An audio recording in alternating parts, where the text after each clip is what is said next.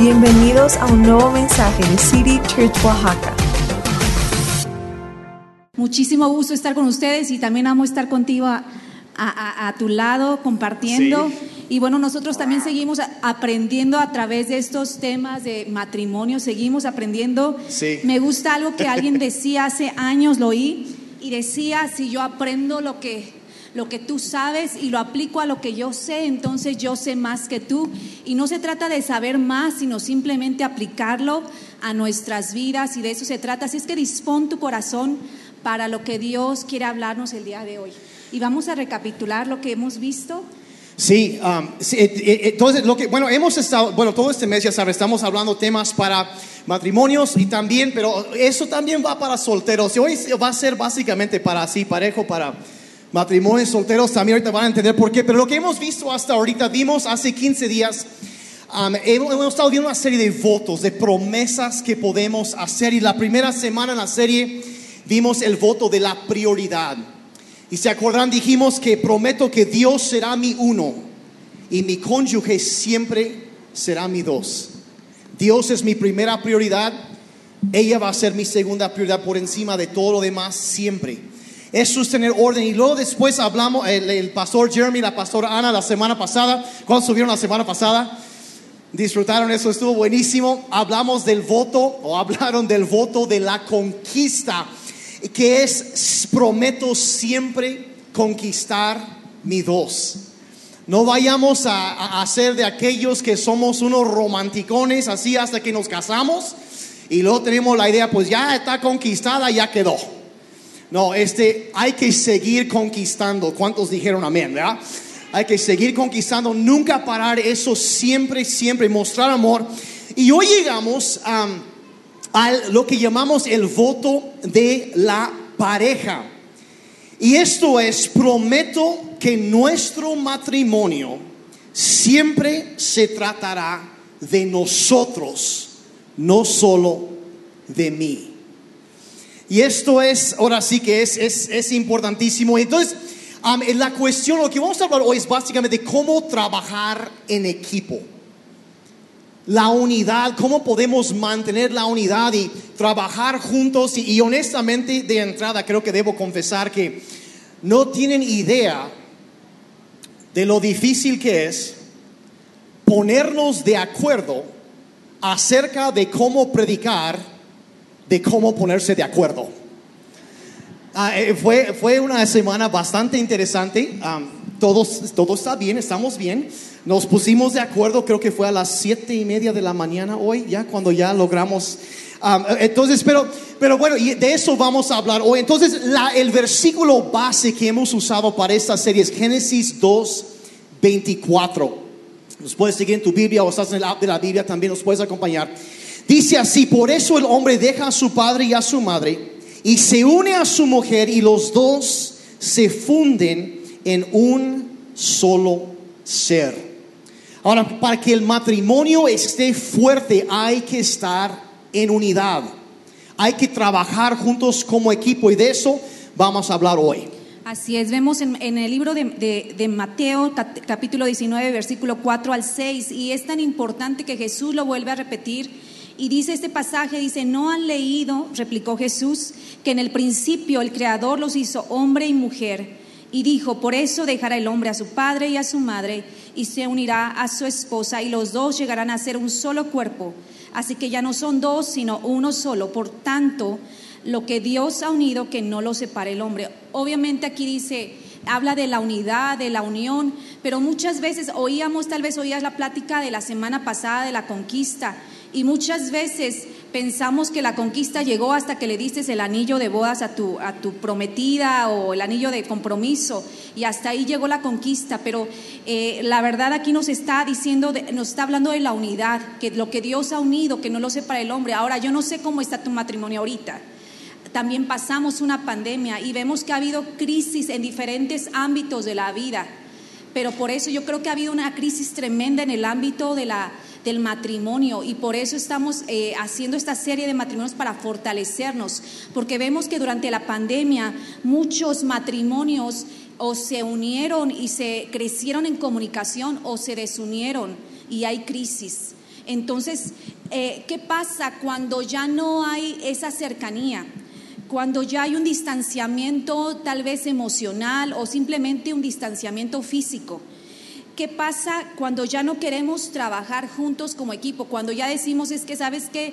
Yo ya no siento amor. Yo ya pasaron tantas cosas que ya no sé qué hacer. O sea, lo que platicó el pastor Ana y eh, la pastora Ana y el pastor Jeremy está muy padre, pero yo ya no siento, yo ya no lo puedo hacer porque eh, ya han sido muchas cosas y ha habido un distanciamiento emocional y también físico. ¿Qué hacer? Sí, es como decía ella hace unos meses, estábamos hablando de, de lo de la pandemia, que llegó a ser como una lupa, que realmente no causó cosas realmente nuevas, lo que hizo fue sacar a relucir lo que ya estaba, e hizo más grande, amplió lo que ya estaba. Si estaban muy bien, se unieron más, pero si había problemas, los problemas se vieron todavía más grandes. Y, y honestamente, o sea, a veces hay situaciones donde yo me acuerdo que una señora estaba hablando con nosotros una vez y nos dijo, este, dice, estaba hablando de su, su, su, matrimonio, dice, cuando nos casamos todo fue un lecho de rosas. ¿Y qué pasó? Dice, no, se cayeron los pétalos y nada más quedaron los espinos. Y ya fue otra que nos dijo una vez, dice, besé a mi príncipe y se volvió un sapo. Y luego, cosas así, hay gente que luego ya en lugar de sentir mariposas en tu estómago cuando los ves sientes acidez. Y, luego hay, o sea, llegas y te, o sea, qué bonito todo eso de que, ay, que me, me- regala Chucky, pero, pero ¿qué sucede cuando no tienes ganas ya de hacer eso? Cuando ya se fue, ah, como que ya hay algunas broncas por ahí.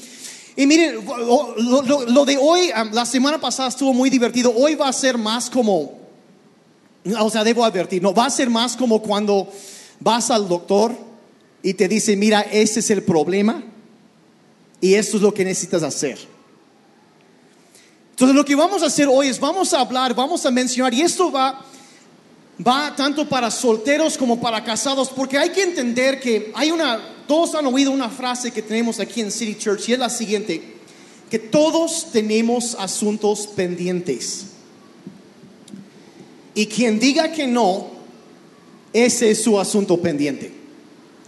Todos tenemos actitudes equivocadas.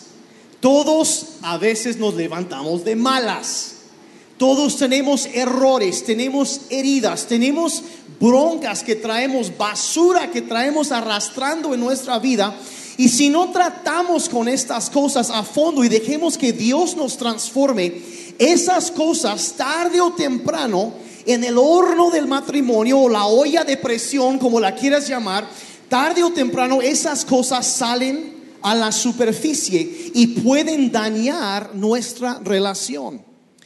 Y digo lo mismo para solteros y para casados, porque tú como soltero tienes la oportunidad de, de, de, de mirar hacia adentro, de examinar y decir, como el salmista decía, Señor, conóceme. Y ve si hay en mí algún camino de perversidad, de maldad y límpiame de estas cosas, porque si no tratamos con eso, ah, como soltero, tú puedes empezar y pedir, Señor, veme transformando, cambiándome para que yo no cause problemas en mi matrimonio. Y los que ya estamos casados sabemos que todos cometemos errores. ¿Sabes cuántos aquí han cometido errores? Vamos a ser honestos. Que bajen la mano, ¿cuántos están en negación? Los que no levantaron la mano la primera vez se hubieran levantado ahorita, porque todos nos hemos equivocado. Y son esas actitudes, los pecados, las inseguridades, el egoísmo, estas cosas que provocan, en lugar que, que estemos trabajando en unidad como equipo, causan, como Mari decía ahorita, distanciamiento. La desconexión emocional, que después lleva a otras ah, tipos de, de distanciamiento. Entonces, como digo, si estás casado o soltero es lo mismo. Eh, tratar con eso y, y si, como a lo mejor como tú, si eres, estás casado, te vas a, a dar cuenta ahorita de que han sido, a veces tratamos con los frutos de un problema, pero no tratamos con la raíz de los problemas. Entonces, hoy lo que queremos hacer es ir tras la raíz de muchos de los problemas que hay en matrimonios. Así es, y yo creo que a veces vemos como matrimonios, no sé si te ha pasado que A lo mejor eras joven y admirabas otros matrimonios y a, y a lo mejor los jóvenes que están aquí admiran a, a otros matrimonios que se ven casi perfectos.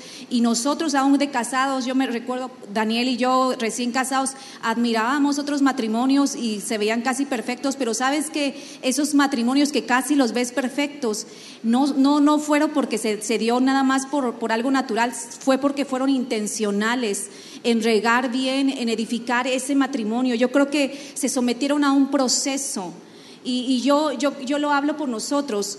Cuando nosotros nos casamos, obviamente no sabíamos cómo solucionar eh, problemas, dificultades. De repente tuvimos un conflicto fuerte por ahí de los dos años y Daniel gritó y yo le apliqué la ley del hielo y era nuestra forma de solucionarlo, pero no nos estaba llevando a nada.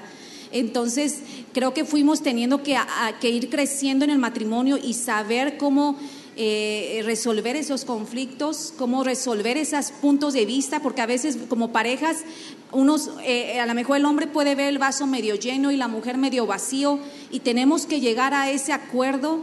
eh, Y de eso vamos a hablar. Yo creo que no sé si has oído ese dicho que se dice, se ve más verde el pasto del otro lado de la cerca. Y ese, eso es porque del otro lado de la cerca lo están regando. Entonces, eh, de eso se trata esta plática, de arrancar eh, las cosas que han estado a lo mejor ahí en tu, en tu jardín creciendo y, y de sembrar y de regar cosas buenas en tu, en, tu, en tu matrimonio, en tu vida, en tu familia, porque sabes que hay ojitos que te están viendo, hay, hay ojitos que van a decir, yo recuerdo que cuando mis papás y estaba, yo estaba niño, ellos se gritaban. Yo recuerdo una vez una historia que, dice de un niño que iba vagando por las calles y de repente lo encuentran unos policías y le dicen, ¿qué pasó? ¿Por qué andas aquí solo? ¿Dónde está tu casa? Y, y este niño dijo, yo vivo en el infierno. Y dice, ¿pero cómo? Y dice, sí, porque mi mamá es una, es una bruja y mi papá es un demonio. Y cuando llega a la casa, los policías, a la casa de este niño que lo iban llevando en la patrulla, se acercan y escuchan los gritos de, de que tú eres una bruja y tú eres un demonio y, y eran pleitos. Entonces, ¿qué estamos transmitiendo a nuestros hijos? También ellos están viendo y no nada más aprenden por lo que tú les dices, sino aprenden por lo que ellos ven. Entonces, mira lo que dice la palabra de Dios en Génesis capítulo 2, versículo 18, dice la Biblia y nos habla del porqué del matrimonio. Y dice, después el Señor Dios dijo, no es bueno que el hombre esté solo y tampoco la mujer. Haré una ayuda ideal para él. Y vemos que desde que Dios hizo el matrimonio o, hizo esta gran declaración de, de, que no es bueno que el hombre esté solo, le haré una ayuda idónea, eh, desde ese momento Dios nos diseñó para estar juntos y, com, y, y complementarnos y las diferencias de uno con las diferencias del otro son para complementarnos y para fortalecernos. Satanás quiere usar las diferencias para dividirnos, pero Dios usa nuestras diferencias para complementarnos y hacernos más fuertes como un equipo. Dios vio a Adán y dijo, este hombre necesita ayuda. Le dio la ayuda ideal. ¿Cuántas de ustedes, a ver, quiero que levanten las esposas, cuántos saben, cuántas mujeres saben que su esposo necesita ayuda? ¿Verdad? Necesita ayuda. Y Dios te diseñó a ti mujer como, como eh, todo lo que Dios diseña es bueno y Dios te diseñó para ayudar. Y eso no quiere decir, porque a veces vemos es que la ayuda idónea y, y pensamos que somos de menor valor, somos esclavas. ¿Sabes qué? Me suena algo muy importante que el Espíritu Santo es llamado el Paracletos, ese, es ese ayudador. Y, no es porque sea de menor valor que el hijo o el padre, sino él, él, es el ayudador y nosotros como mujeres somos una ayuda para nuestro esposo. Somos un equipo. Dice la palabra de Dios, el que encuentra esposa haya el bien. Entonces nosotros estamos, yo soy un espejo de Daniel y Daniel es un espejo mío. Y, y yo no sé si puedas ver si tu esposa está amargada o está enojada, es lo que tú estás haciendo con ella. Hay hombres que se empiezan a fijar en otra mujer y dicen, es que te estás poniendo bien fea. Mejor deberían de decir, es que la estoy poniendo bien fea. Porque tu esposa es el resultado de cómo la estás tratando. Sí, luego, luego algún día cuento una historia acerca de como la mujer refleja. Dice en 1 Corintios que ella refleja la grandeza del hombre. Después cuento una historia de eso, pero entramos, no, no, no, no, no hay tiempo, eso es un día, eso es, un- eso es una historia, después contamos eso. Bueno, entonces somos lo que, o sea, incompleto y necesitamos ayuda. ¿Cuántos hombres reconocemos que necesitamos ayuda? Sí. Ok, ok, ahí vamos ya. Todo, todo tranquilo, sí. no- no. Ahora, vamos a, ver ahorita una- un, par de principios y después entramos en, en lo que viene siendo algunos de los problemas que enfrentamos. Pero Efesios capítulo 5 la- está hablando de cuestiones de familia, todo esto.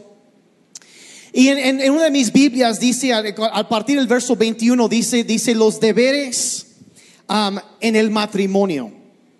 Unos que se llaman, dicen los deberes conyugales, ¿no? Y- pero los deberes en el matrimonio, y habla los siguientes versículos, habla una serie de principios muy sencillos para los hombres y las mujeres de cómo llevarnos bien en el matrimonio. Y lo primero que dice el verso 21 es esto, sométanse unos a otros por respeto a Cristo. Y después empieza a establecer algunos este, pautas. El verso, esos, ve- verso 21, vers- verso 22, Pablo empieza a hablar a las mujeres y dicen las mujeres deben someterse a sus esposos al igual que se someten al Señor. Y luego finalmente en el verso 25 habla a los hombres y dice los esposos por su parte deben mostrar a sus esposas el mismo amor que Cristo mostró a su iglesia. Cristo se entregó a sí mismo por ella. Ahora, yo sé, eh, básicamente sacando de este pasaje podemos ver que encontramos un principio que nos, nos habla de cómo llevarnos como un equipo, cómo llevarnos bien. Y básicamente aquí podríamos decir que la clave del trabajo en equipo es liderazgo piadoso y es sumisión mutua liderazgo piadoso y sumisión mutua. Ahora, de, entrada yo debo reconocer que nada más uno habla de esa palabra sumisión y de pronto, ¡ju! eso es un campo minado. Yo sé que lo es y honestamente hay una... Entremos al campo minado de una vez. Ok, ok, entramos a esto. Voy a decir la verdad, una de las cosas que a mí me, me molesta Cuando leemos este pasaje, yo lamentablemente he oído a muchas personas que han agarrado, por ejemplo, este pasaje y no la han enseñado de una forma balanceada. Y la han agarrado con tal de controlar y muchas veces hasta maltratar a las mujeres. Y es absolutamente inapropiado usarlo así. Yo veo a, personas que usan, es que se tiene que, y, y dicen esto, pero no le hablan al hombre de la cuestión del liderazgo piadoso. Y si ven este pasaje, por ejemplo, ahí, verso 21, hay un verso que habla a los dos de someternos mutuamente.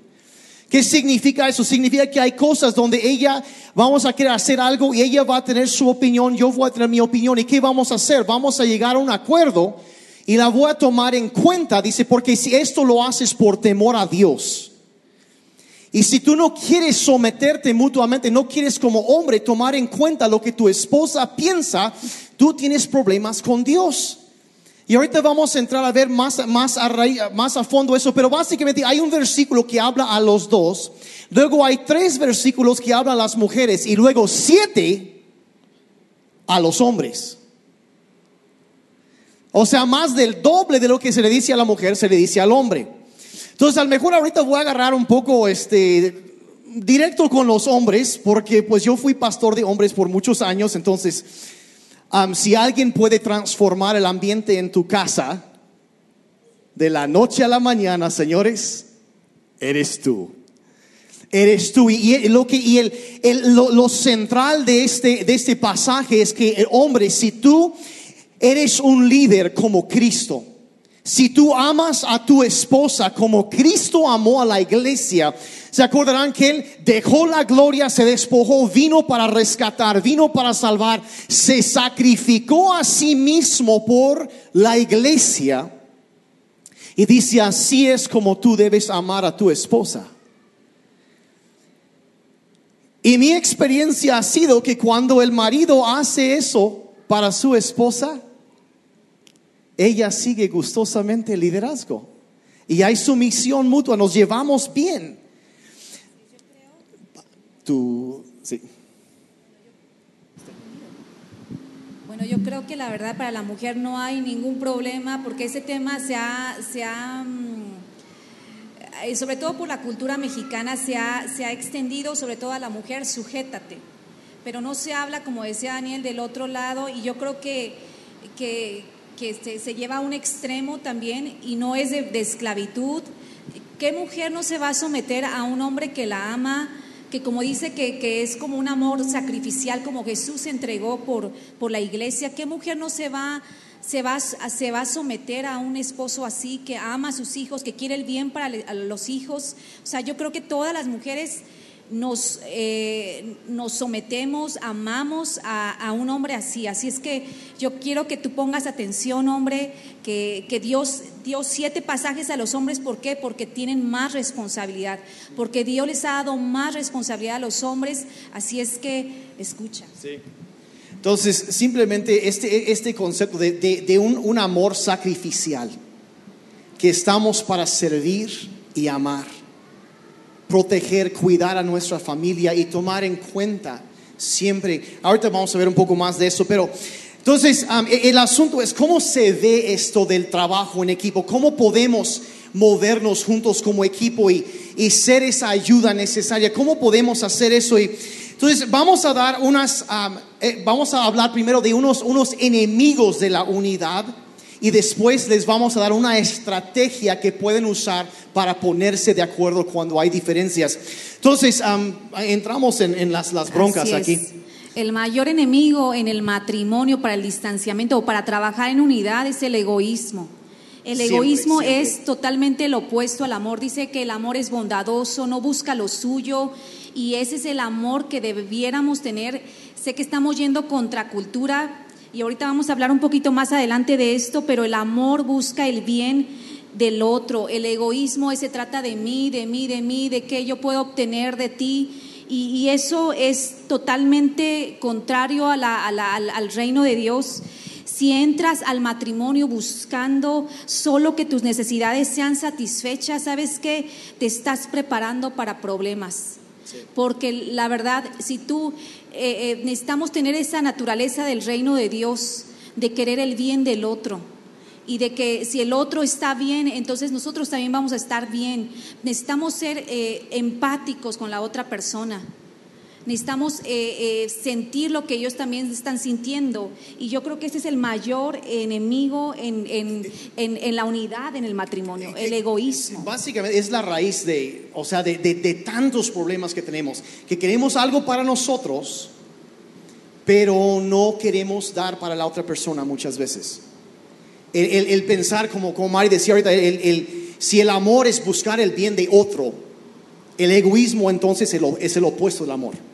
Es exactamente lo opuesto. Es buscar mi propio bien. Y el matrimonio no es uno de esas, de esas cosas donde puedes entrar, no, pues ahí le echamos medias ganas, 50-50 o algo así. No, el, el, el matrimonio, y es, el, el matrimonio también es el único lugar donde dos mitades no hacen una unidad. Si tú estás buscando eso de la media naranja, que algún día tú como soltero, ay, algún día, mira, estoy bien así, un, bastante inmaduro, pero algún día voy a encontrarme con alguien que va a completar y voy a ser perfecto cuando con esa, esa persona, eh, mira, no va a suceder. De una vez este, eh, que suelta la, eh, la historia de Disney ahí, olvídalo, no sucede así. Y cuando tú, tú necesitas, como hablamos la primera vez, que Dios esté en primer lugar en tu vida, que Él pueda darte tu identidad, tu valor como ser humano y después de la abundancia que Él ha puesto en ti, tú puedes vertir eso en otra persona. Y cuando la otra persona también hace eso, los dos va a ser una cosa hermoso, donde se van a levantar mutuamente todavía más. Y, y yo, yo tengo que admitir, la verdad, las veces que hemos tenido problemas, y honestamente sí hemos tenido problemas, muchas veces, puedo decir que casi siempre ha sido por egoísmo. Y casi siempre ha sido mi culpa también. Ella es una santa y yo así como que a mí me fue muy bien el matrimonio. No sé si le fue tan bien a ella, pero a mí me fue muy bien. pero, pero este, eh, el egoísmo es la base, eso es el buscar para mí, mí, mí, mí, mí, mí, mí. Es por eso que el voto que estamos viendo hoy es que prometo que nuestro matrimonio siempre se tratará de nosotros, no solo de mí. Entonces detectar cuando tú tienes un problema, pregunta, bueno, ¿qué es lo que me está impulsando? ¿Qué es lo que estoy buscando? Por pelearme así. ¿Por qué? ¿Qué es lo que estoy buscando? ¿Y por qué es lo que me está motivando? Y muchas veces es un problema de egoísmo en nuestro corazón. Ahora también hay algunos otros factores que entramos aquí. Y uno de los, hay como María ahorita mencionaba, cuestiones culturales. Y miren, mucha gente nunca se detiene a examinar o pensar en su cultura, lo que los rodea, la manera que la mayoría de la gente piensa y la corriente cultural de su ambiente. Y, hay que entender que, que como, ah, como cristianos, como seguidores de Cristo, la Biblia dice que somos ciudadanos del cielo. Y necesitamos tener, una de las cosas que Dios hace en nuestras vidas, nos da una cultura diferente en nuestras vidas nos va cambiando. Y agarra las ideas equivocadas que tenemos muchas veces y las cambia y quita la cultura de este mundo y nos da la cultura de su reino, pero tarda mucho tiempo. Es por ejemplo cuando el pueblo de Israel salió de Egipto, Dios los sacó de Egipto de la noche a la mañana, pero se tardó 40 años en sacar Egipto de ellos porque tenían las tradiciones y muchas veces entramos al cristianismo, Dios nos da una vida nueva, nos cambia, pero de todas formas traemos una mentalidad que necesita ser renovada. Y una de las cosas, yo no sé cómo decir esto bonito, así que no lo voy a decir bonito, está bien. Y hay quienes me pueden, ay, pues es un güerito y que no puedes hablar de cultura, todo eso, pero voy a decir una de las cosas, de los problemas que hay en la cultura en América Latina y esto no es para atacar, pero voy a decir la verdad. Hay una cultura terrible de machismo. Es una cosa espantosa. absolutamente terrible. Yo estaba checando. Y esto de que de tratar menos a las mujeres y todo esto y la verdad, pues sabemos, yo sé que es un tema muy delicado en estos tiempos. Y yo veo, por ejemplo, las cosas, eh, las protestas, cosas que se están levantando.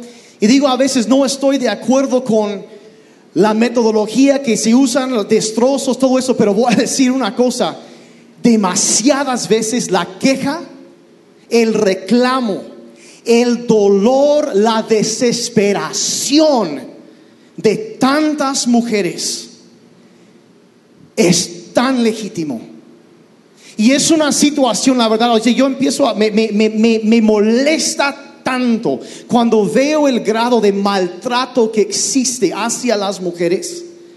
Me, me, miren, ayer yo me metí a checar, el INEGI dice que en México 66.1% de las mujeres mayores de 15 años de edad han sufrido alguna clase de abuso, de violencia. 66%, o sea, dos de cada tres. Y todo mundo sabe que ese dato está mal porque muchas mujeres que han vivido violencia no lo admiten. Las cifras reales son más altas, son peores. Y si tú piensas, ay, no, no es para tanto, estás, no, no, no. Deben saber que a nivel mundial, América Latina tiene los índices más altos de violencia intrafamiliar en todo el mundo. Y en América Latina, México y Brasil encabezan la lista de la, peor violencia intrafamiliar. Y en México, Oaxaca encabeza la lista. O sea que somos el estado con más violencia en el país con más violencia a nivel mundial. Eso no es algo de lo cual debemos orgullecernos y se debe a una cultura de machismo, de donde se trata a la mujer como menos.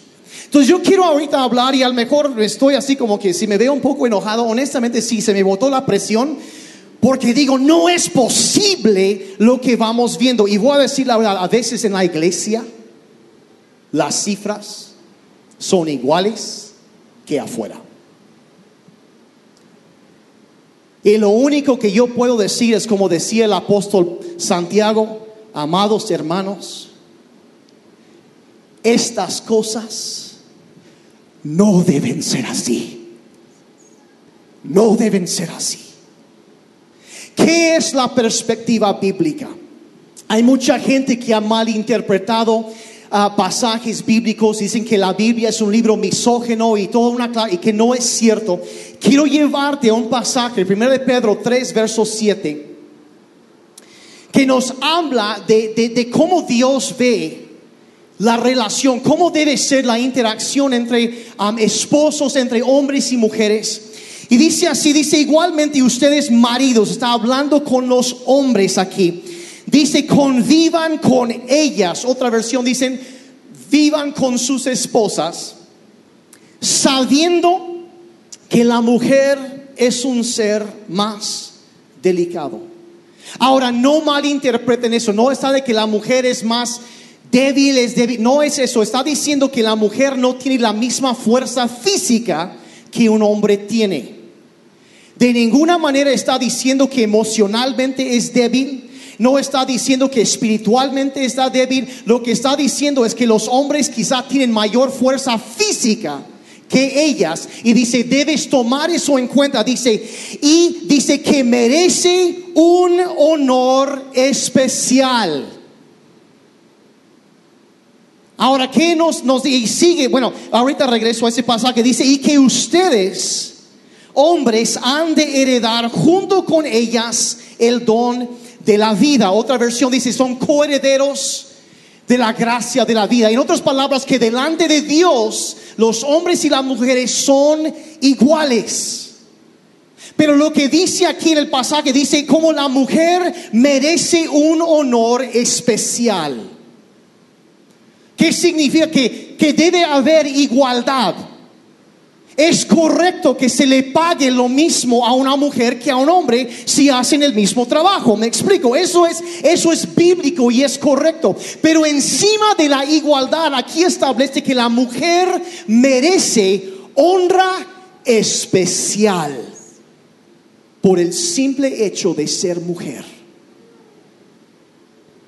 Eso es la cultura del reino. Todas las mujeres se perdieron una gran oportunidad para gritar amén ahí. Eso es lo que Dios dice. Y luego el apóstol Pedro remata y la gravedad de esta situación. Dice, termina el verso diciendo, de esta manera tendrán asegurado el éxito de sus oraciones. Está hablando los hombres. Otra versión dice así sus oraciones. O sea, si, si tú tratas con delicadeza. Otra versión dice a la mujer como un vaso frágil. No dice una taza de peltre ahí golpeado y todo tirado ahí en la esquina. No, un vaso frágil. La tratas con delicadeza, dándole honor y respeto a la mujer. Entonces tus oraciones no serán estorbadas. Así es. Ahora, ¿qué, qué significa eso de que tus oraciones... Bueno, la Biblia, ¿qué es lo que estorba las oraciones? En Isaías dice que es la iniquidad y la rebeldía contra Dios que hacen que Dios no oye las, las oraciones. Entonces, si alguien no captó el hilo, lo va a conectar bien.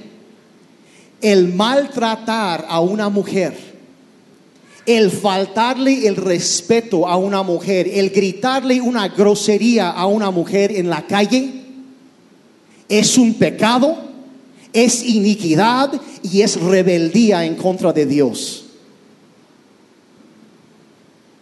También serios. Esa es la base bíblica. Entonces yo de- por eso digo, señores hombres, vamos a deshacernos de una cultura de machismo que menosprecia y no valora, no atesora a las mujeres. Y vamos a honrarlas y tratarlas con delicadeza. ¿Cuántos dijeron amén? Que yo estoy predicando muy bien hoy, así que están es que bien serios. le- les conviene a ustedes de todas las maneras, tanto en la casa los van a tratar como reyes, pero también delante de Dios, porque en algún momento que enfrentes alguna situación, enfermedad, problemas, cualquier cosa, que a, veces nos llegan peticiones de oración, ¿sabes qué? Tus oraciones no van a tener estorbo, van a llegar hasta la misma presencia de Dios y Dios va a responder tu oración. O sea, les conviene de todas las maneras, tanto en la casa te va a ir bien como en el cielo, como en, o sea, Dios te va a proteger, vas a tener el favor de Dios, así es que vamos a prestar atención a esto. Y la Biblia es muy clara, la- las mujeres no somos de menor valor, como yo lo decía, no somos ni esclavas, no somos de menor valor. Mira, me encanta lo que decía, ayer estaba leyendo un, un libro y, y me encantó lo que decía Matthew Henry, eh, y dice, la- hablando de la mujer, Dice, ella no fue tomada de la cabeza del hombre, de su cabeza, para gobernar sobre él, ni de sus pies para ser pisoteada por él. Fue tomada de su costado para ser igual a él, debajo de su brazo, para ser protegida por él, y cerca de su corazón, para ser amada por él. De esa manera Qué- qué Dios nos ve. O sea, Oh, eso está, eso- Está hermoso. Yo que ayer que lo estaba leyendo en este libro de teología, un librote así, dije, wow, este es un tesoro. ¿Cómo nos ve Dios? ¿Cómo Sí. nos hizo Dios? Sí. Y, y sabes que ahora sé que estamos yendo contra cultura porque traemos una cultura en México que se le ha dicho al hombre, ¿sabes que entre, entre refranes, entre dichos, a la mujer ni todo el amor ni todo el dinero, ¿sabes qué? Tienes que tenerla así bien medida. Eh, y luego ve y observa esos matrimonios, cómo están los que están siguiendo este tipo de cultura. Sus matrimonios están deshechos, están viviendo solos, están ya grandes y enfermos. Y ves, y todos sus amigos están iguales. ¿Por qué? Porque dice la palabra una verdad. Dice, las malas compañías corrompen el buen carácter.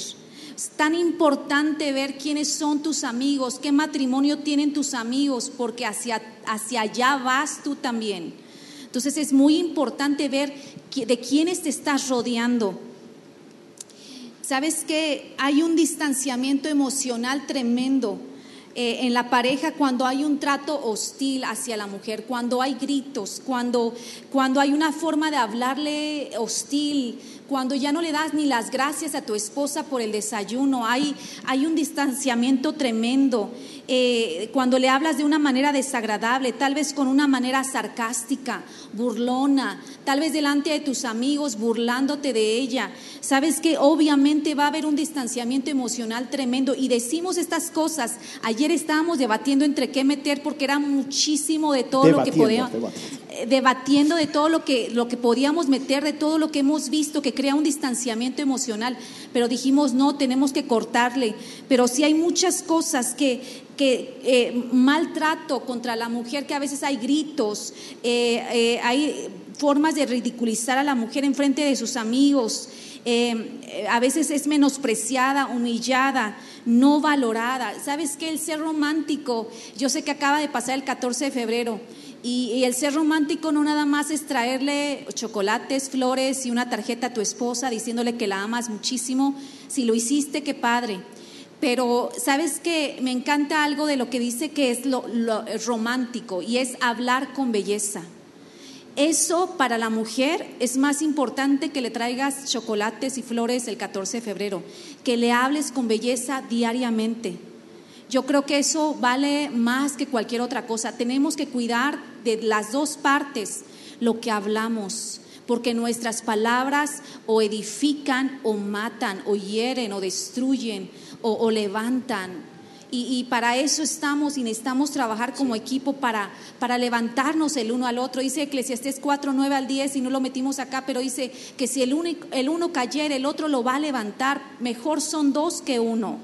Entonces es para que en algún momento que tu esposo está decaído, tú lo levantas con una palabra de ánimo. O si él está, o si tú estás enfrentando momentos difíciles, él te va a levantar. Pero es por eso tan importante las palabras. Sí, es, eh, y de, ahí es, es eh, toda una cultura que nos rodea. Y como Mari decía, o sea, tanto tus amigos, todo eso, lo que has visto, lo que se oye, el ambiente en la escuela y todo eso.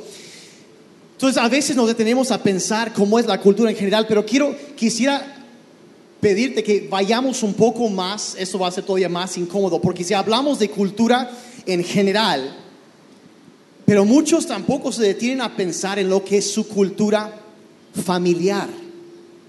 ¿Cómo fue o cómo es tu familia? Y, como yo decía ahorita, si, dos tercios de las mujeres, cuando menos, han sufrido alguna clase de, violencia, de maltrato, eso significa que en la sociedad actual el maltrato es normal. Es normal. Ahora, solo porque algo sea normal no significa que sea correcto. Pero es normal. Lamentablemente es normal y, y muchos, muchas veces cuando empezamos a, tú empiezas, empiezas a tener problemas en tu matrimonio, reaccionas y hay gente que dice, "Ay, yo no sé ni de dónde salió eso. Bueno, lo que pasa es que probablemente en tu trasfondo familiar, la cultura en tu familia, sí, es que no le ponemos el nombre quizá, pero la cosa es lo que era normal para ti. O sea, cómo tu papá trataba a tu mamá, cómo tu abuelo trataba a tu abuela. La diferencia que los padres hicieron entre los hijos hombres y las hijas. Todo esto es, como digo, sea correcto o incorrecto, tú lo vas a ver como algo normal. Y cuando estás en una situación parecida a alguna diferencia, lo que es normal, lo que tú aprendiste por estar observando, es lo que sale. Como un reflejo. Porque reflejamos simplemente lo que hemos estado, como dicen por ahí, mono ve, mono hace, ¿no? O sea, o sea, a- simplemente hacemos lo que hemos visto y no nos detenemos a pensar eso. Y la verdad es que hay familias que pueden tener una cultura terriblemente tóxica, pero se les hace normal, porque siempre ha sido así. Y piensan, por ejemplo, piensan que, ah, pues que la violencia, pues no la golpeé, pero no saben que existe también violencia verbal, violencia emocional, violencia económica. Saben del el abuso, la violencia sexual, pero hay tantas, tantas, tantos tipos de violencia que mucha gente piensa que es normal, porque toda la vida lo han vivido y no se dan cuenta que es una cosa que les ha dañado y sigue dañando a otras personas terriblemente. Como digo, digo, si dos tercios, dos tercios, y todos sabemos que el número es más alto, porque todos, es más, yo soy cristiano, no debo apostar, pero si yo apostara, apostaría que todos,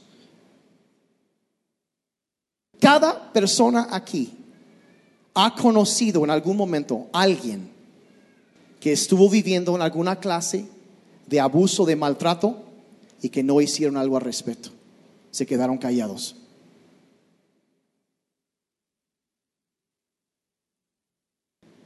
Estas cosas no deben ser así. Y necesitamos empezar a cambiar. Y eso es, o sea, como digo, la cultura del reino de Dios, de valorar, de tratar bien a los demás, de amar, de dar, de ser como Cristo, que como Dios, que tanto nos amó que dio.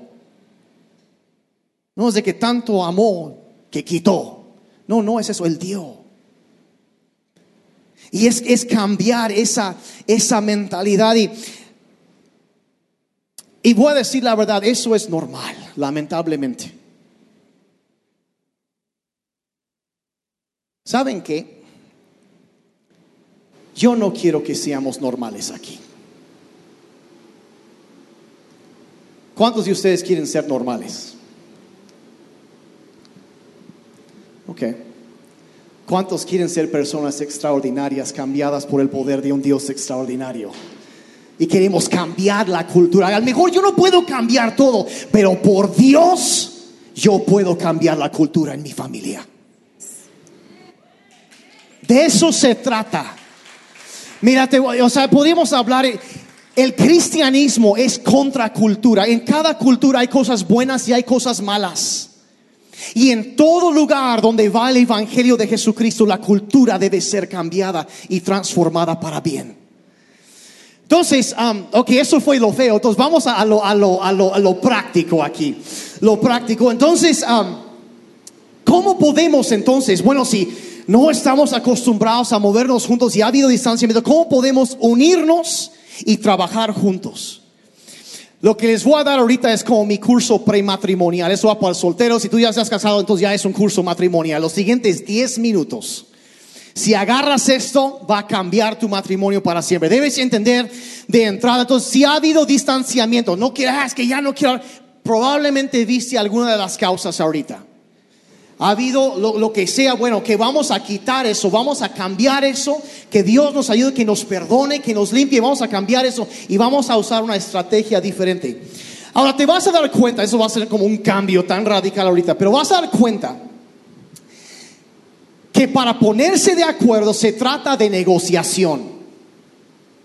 Eso es, los matrimonios exitosos son buenos negociadores, son buenos perdonadores y buenos negociadores.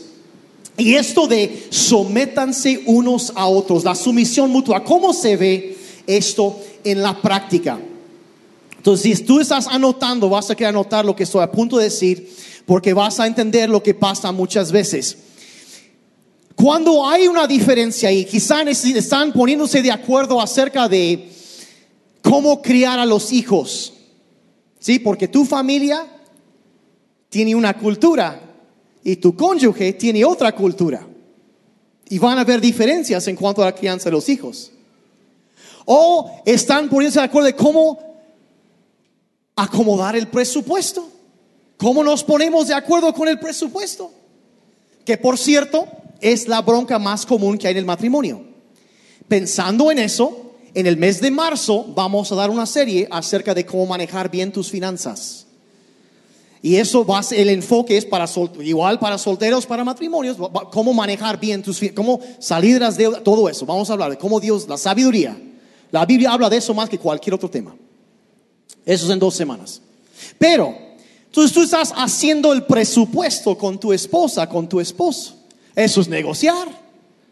Cuando van a ver a qué taquería vamos a ir a cenar ¿O qué vamos a hacer esto? ¿A dónde vamos de vacaciones? Todo es negociación. ¿Cómo va a ser la vida íntima? Todo es negociación. Entonces, si aprenden cómo negociar bien, les irá bien. Entonces, lo que les voy a enseñar ahorita son cuatro estilos de negociación. Y voy a, voy a empezar aquí a ver lo, primero y voy a explicar. Y siempre son, son cuatro actitudes o posturas que una persona toma a la hora de negociar. Entonces vamos a decir que Mari quiere desayunar chilaquiles. Pero yo quiero huevos a la mexicana. Porque me gusta mi mexicana. Ya ven, si le buscas, puedes encontrar un buen piropo en casi cualquier lugar, ¿verdad? Pero bueno, y estamos negociando. Ok. ¿O qué película vamos a ver en el cine? Ella quiere ver que los diarios de la princesa 14 y yo quiero ver Duro de Matar 229. Y ahí estamos negociar. Bueno, la postura que tú tienes cuando empiezas la negociación determina cómo va a salir. Y hay cuatro estilos de negociar. Y los cuatro los voy a mencionar y son perspectivas. Primera persona, segunda persona. El primero es lo que podemos llamar el ganar, perder. Donde yo tomo una postura de que yo quiero ganar y para que yo gane, tú vas a perder. Aquí truenan mis chicharrones. ¿Me explico? O sea, aquí es lo que yo quiero y yo quiero ganar y voy a tomar ventaja, yo voy a hacer, voy a atacar, yo voy a ganar, la voy a atropellar casi casi, la uso como tapete ahí y yo voy, yo voy a ganar. Y obviamente, todo el mundo sabe cuando alguien se acerca con nosotros, que, oye, ¿cómo ves esto? ¿Y qué hacemos aquí? Pero, pero no te toman en cuenta, tarde o temprano, la persona que está perdiendo se va a resentir y empieza a alejarse emocionalmente. Porque siente siempre están tomando ventaja de mí. Entonces el ganar, perder no funciona. Hay otro, el segundo estilo es muy parecido, pero es exactamente lo opuesto. Y aquí es donde muchos cristianos lo platican, lo practican y, No funciona tan bien. Esto es el perder, ganar. Yo voy a perder y tú vas a ganar. Y se ve muy santo. Me pongo de tapete, atropéllenme y siempre cedo. Y la gente los ve y dice, ay, qué persona tan abnegada. Pero ¿saben qué? Es exactamente lo mismo que lo primero. Solo que la persona se tarda más en resentirse porque lo anda justificando en su mente. Y después, al que siempre se aprovechan de mí, no me toman en cuenta. Entonces provoca distanciamiento emocional. Ahora, cuando estos dos, estas dos estrategias, el ganar, perder o el perder, ganar, no funcionan, las cosas empiezan a degenerarse. Y por ahí de paso menciona, cuando la gente si hay gritos, la razón que la gente grita es porque sienten que aunque la otra persona está físicamente cerca, emocionalmente están alejados. Y pensamos que si yo grito suficientemente fuerte, me van a hacer caso, me van a poder oír. Cuando hay gritos ya hay distanciamiento emocional, por eso los gritos. Entonces, si seguimos eso, lo que sucede es eventualmente llegamos al tercero, que es el peor de todos, que es el perder, perder. Cuando uno dice, ah, yo no voy a ganar, pues tampoco tú. Y se arma la bronca. Aquí es donde entra ya la violencia, los insultos, todo esto se va degenerando, se vuelve una pelea, es una cosa terrible y nunca arregla la situación. Es más, entran otras cosas que empeoran el problema original. Alguien se enoja y se va a escapismo, otro se pone a, se va a chupar con sus compadres y luego hay que drogas, que, que alcohol, que esto, que se va locamente de compras, toda clase de escapismo. Eso aquí es donde sucede. Es nunca queremos llegar a eso. Entonces, ni el ganar, perder, ni el perder, ganar, ni mucho menos el perder, perder. ¿Qué es la postura que debemos tomar? Como equipo para trabajar juntos. Es la cuarta opción que es el ganar, ganar. Aquí es donde yo hago lo que Cristo dijo, ama a los demás como te amas a ti mismo. Me voy a valorar, voy a tener valor propio, buena autoestima. Yo quiero ganar, pero también te amo y quiero que tú ganes. Y aquí es donde entra la sumisión mutua, donde a lo mejor como esposo sí voy a tomar la decisión, pero yo sería un tarado si no tomara en cuenta la opinión de mi esposa. Porque ella es mi ayuda ideal, perdón. Eh, eh, no la golpeé, no, no, este, ella es mi ayuda ideal. Y si Dios trajo a esta mujer a mi vida, y Dios sí la trajo a mi vida, qué bruto sería yo no avalarme de la sabiduría que Dios ha puesto en ella de los conocimientos que ella tiene, la información que ella tiene que yo no tengo. A lo mejor ella habló con mis hijos y entiende algo que yo no sé. Y dice, ¿sabes, Daniel, necesitamos hacer esto. Ok, yo quiero ganar, tú quieres ganar, yo quiero que tú ganes porque te amo, te valoro, te respeto, te, te doy honra como mujer. Porque cuando Dios creó al hombre, se lo quedó viendo y dijo, yo puedo mejorar esto. Y, inventó a la mujer. Y eso es tan sencillo. Entonces yo la voy a valorar yo sería un tonto si no hiciera caso a la opinión de ella. Entonces, ¿qué podemos hacer? Pues yo quiero ir a Huatulco, tú quieres ir a Cancún. Bueno, ¿qué hacemos? Bueno, encontramos un término medio en donde los dos salimos ganando. Estamos felices con el resultado. O como el presupuesto, otra vez. Hasta que, y miren, la neta, ¿Cómo se ve? una Voy a decir a lo que a algunos les va a ser una locura. Pero nosotros tenemos una estrategia que hemos usado ya por más de 20 años acerca del manejo del dinero. Trabajamos juntos siempre. Y eso es que ella sabe cuánto ganó. Ella y yo los dos conocemos todos los ingresos que tenemos.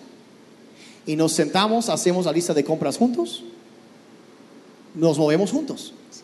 Y hay una, no lo seguimos tan así al pie, pero desde hace tenemos una regla. Si cuesta más de 150, 200 pesos, si ella quiere comprar algo, me llama. Oye, ¿cómo ves? ¿Me compro esto?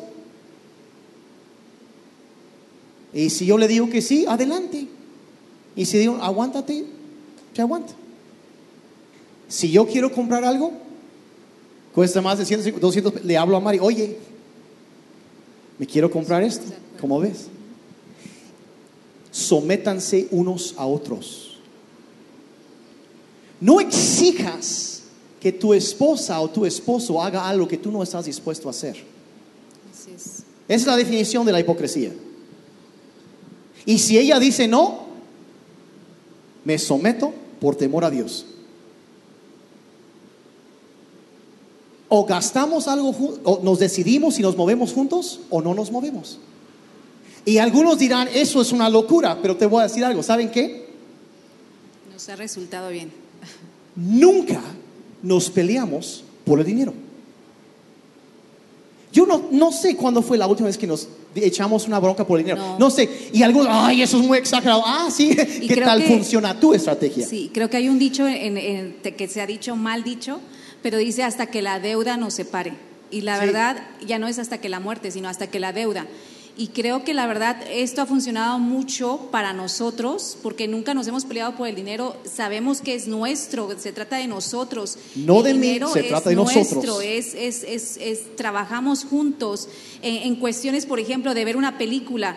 El pastor se ha sentado conmigo a ver los diarios de la princesa. O sea, él se sienta conmigo. Oren por mí. Yo me siento también con él para ver Rambo. Rambo. Entonces, eh, ahí es ganar, ganar. O sea, tal vez esta vez te toca ver esta película y a ti también eh, la próxima te toca la otra película y así estamos. O sea, y es esa parte de, de- de ser un equipo, un matrimonio. Es como, eh, hablaba Daniel de, de- de la sumisión, pero es como un equipo de fútbol donde, donde vemos que hay un, este, un capitán y ese capitán no es porque sea el mejor jugador o el más fuerte, sino simplemente porque se le dio la, responsabilidad de dirigir.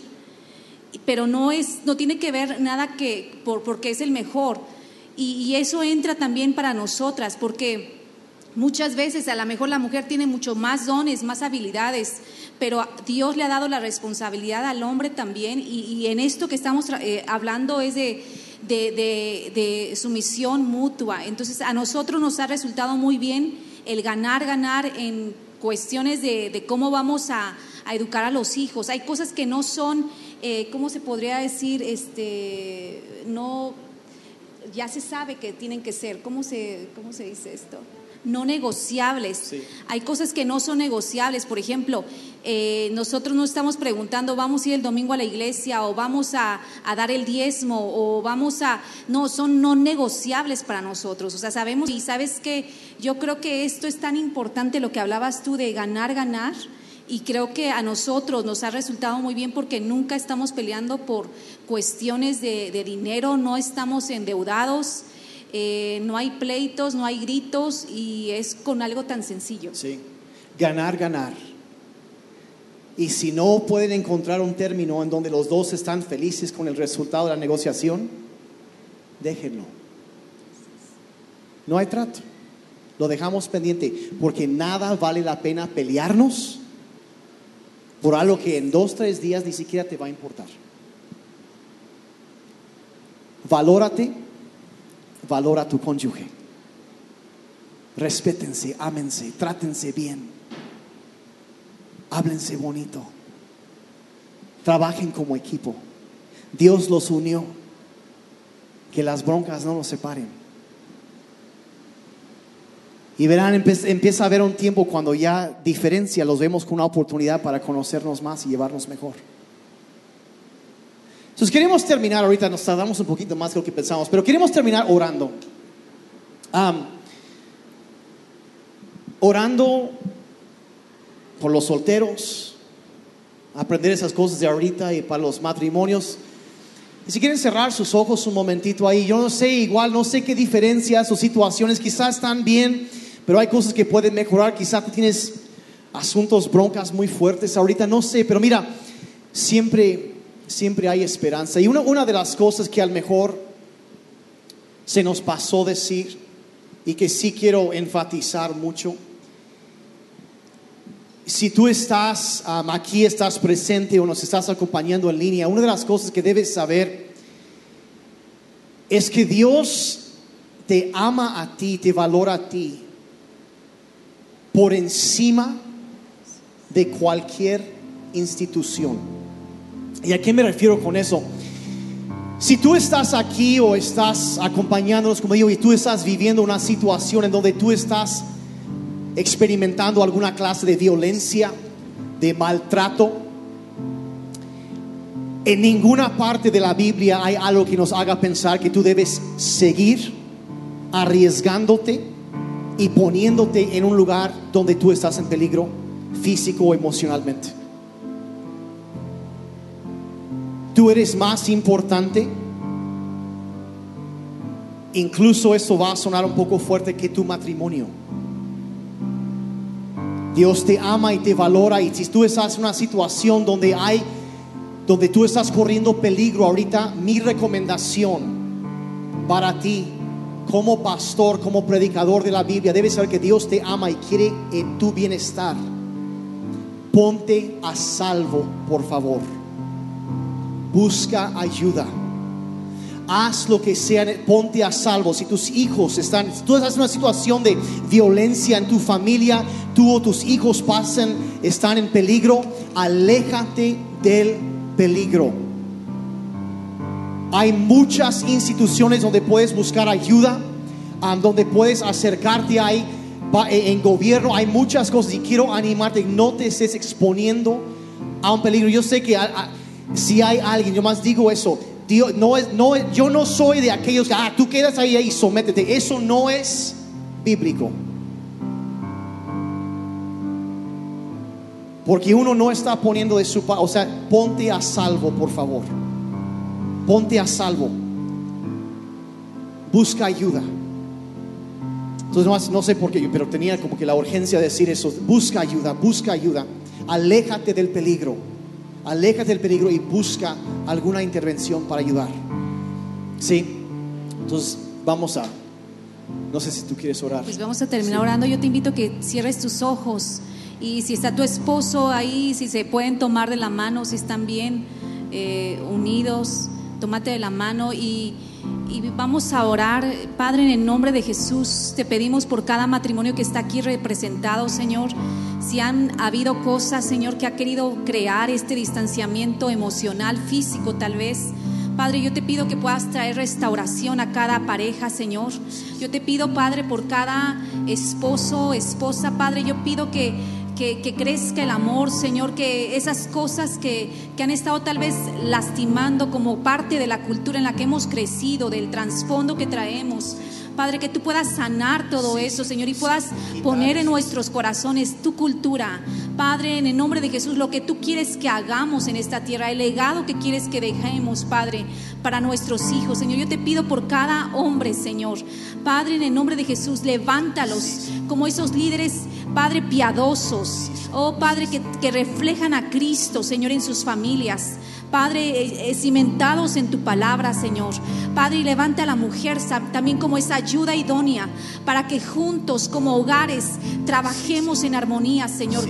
Cada quien en su papel, como ese capitán del equipo, Padre, que, que está para dirigir, pero también sigue todo el equipo para trabajar y ganar, Señor. Yo te pido por cada familia, Padre, en el nombre de Jesús, pon la cultura del cielo, la cultura del reino sobre cada persona que está en City Church, Padre, sobre esta ciudad, sobre este estado, Señor, en el nombre de Jesús, que venga tu reino. Padre, a nuestras vidas, a nuestras familias, a nuestros matrimonios, Dios, en el nombre de Jesús. Padre, pedimos por cada matrimonio, Señor, que igual como Mari decía ahorita, que la cultura del cielo, Padre, sea lo que llene nuestros hogares. Padre, que cada familia, cada casa aquí representada, Padre, puede ser un lugar donde se siente la presencia del cielo. Padre, pedimos que eh, sabiduría, dirección, Padre, que tú puedas ir ah, sanando, Señor, perdónanos, Señor, tantos errores que hemos cometido. Padre, a veces como, eh, porque era normal lo que hemos visto, pero Señor, nos damos cuenta que tú nos, no- nos quieres elevar, quieres enseñarnos un mejor camino, Señor. Y Padre, bendecimos a cada familia aquí representada y aún bendecimos relaciones a futuro. Padre, para los solteros, bendecimos sus hogares, su vida desde ahora. Padre, bendecimos a cada persona. Y Señor, pedimos que en todo, Señor, si tu palabra dice que debemos hacer con los demás lo que, lo que ah, quisiéramos que hicieran con nosotros, pero con nuestro cónyuge vamos a hacer lo que Cristo hizo con nosotros. Y Padre, ayúdanos a ser un reflejo de tu amor. En el nombre de Jesús. Y de Dios dijo amén. Amén. Vamos a tomar un momentito más para alabar a Dios y vamos terminando.